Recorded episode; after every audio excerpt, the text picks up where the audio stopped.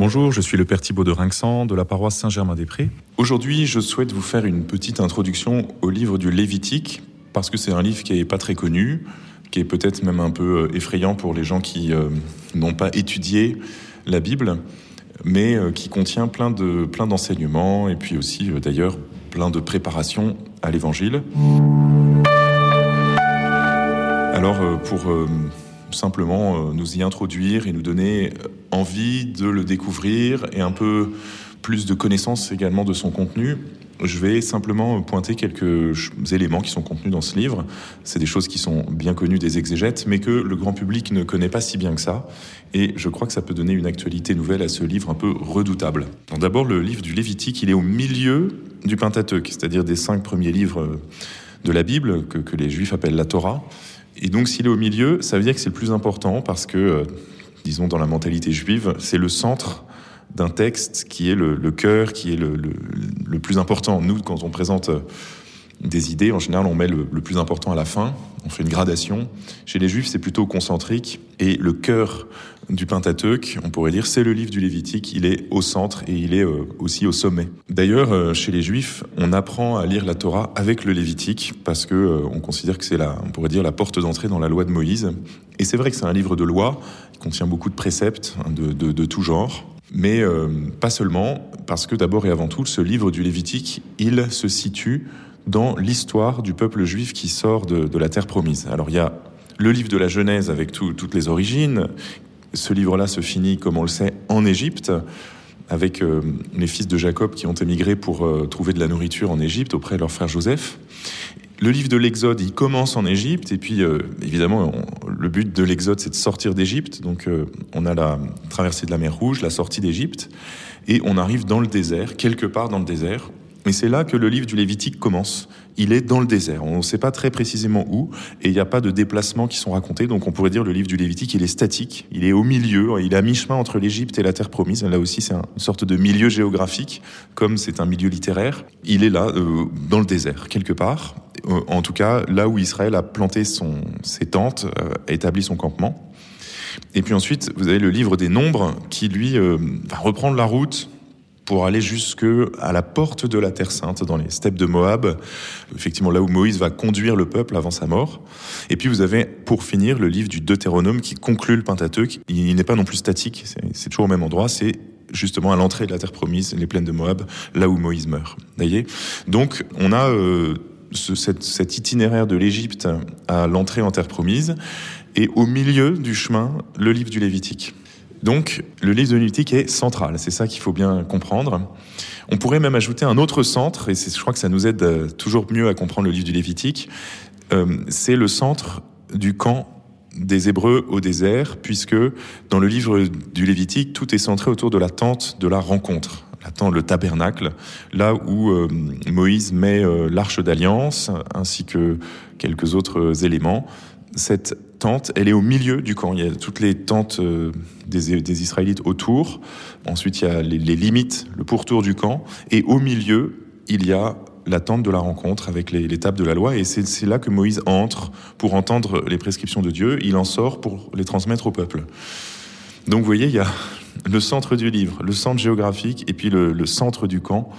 C'est ça le Lévitique, en fait, c'est une mise au centre de la parole de Dieu et de la parole de Moïse parce que le grand enjeu du Lévitique, si vous voulez, ça va être de garantir à Israël son intégrité, c'est-à-dire euh, son identité en tant que peuple, en tant que peuple différent des autres peuples parce que peuple choisi par Dieu et euh, peuple sauvé par Dieu. Dieu a tiré Israël de l'Égypte il lui donne sa loi, il en fait son peuple, hein, le peuple hébreu devient le peuple de Dieu, le peuple que Dieu a fait sortir d'Égypte, hein, c'est même comme ça qu'il va se définir, c'est le Dieu d'Abraham, d'Isaac et de Jacob, et puis c'est surtout maintenant, désormais, le Dieu euh, qui nous a fait sortir d'Égypte, et le Dieu qui parle à Moïse face à face.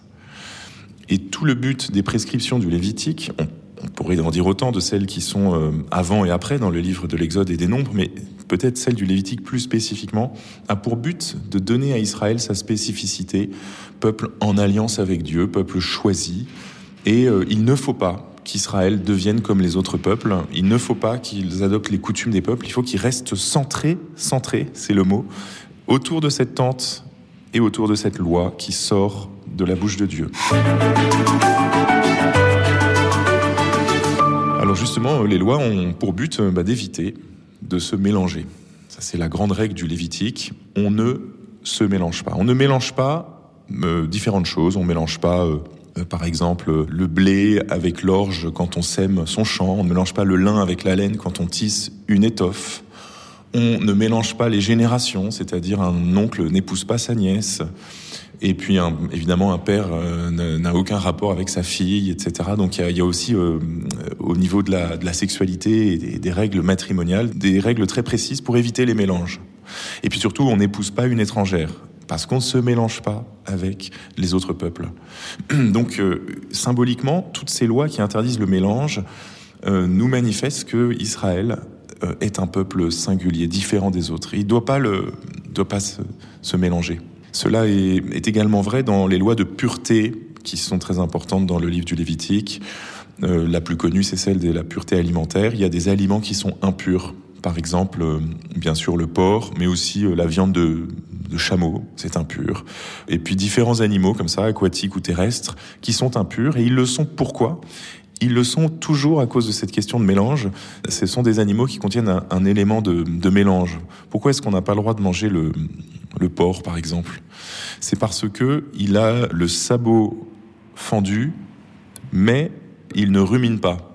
Alors ça peut paraître très bizarre, mais la plupart des animaux au sabot fendu, comme par exemple la vache ou la, la chèvre, le mouton, ruminent, sont des ruminants. Et eux, ils sont purs.